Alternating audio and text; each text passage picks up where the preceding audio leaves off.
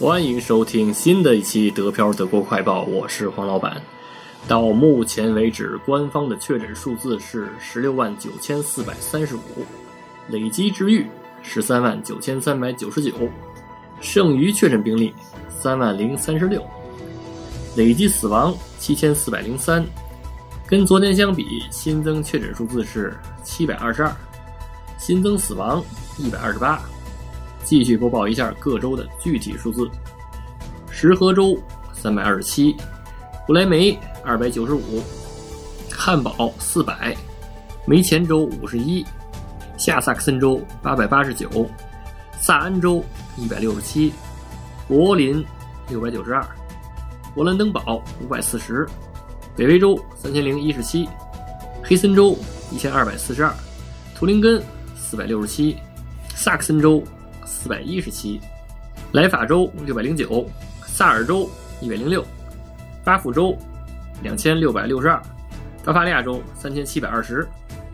按照惯例，再播报一下欧洲前五：西班牙二十二万一千四百四十七，意大利二十一万五千八百五十八，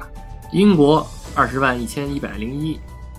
法国十七万八千五百零六，俄罗斯十七万七千一百六十。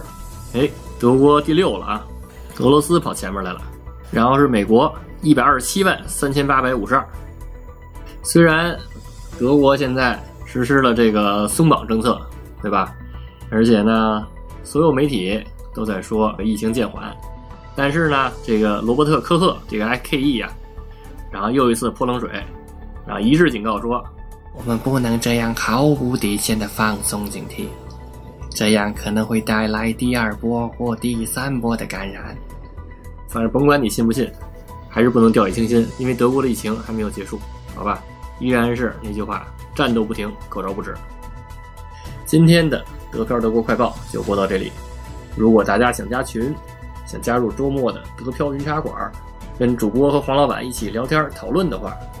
就微信加德漂 Radio，D E P I A O R A D I O 就可以加入了。也欢迎大家订阅和转发德标茶馆的节目，谢谢大家，欢迎大家收听，下期再见。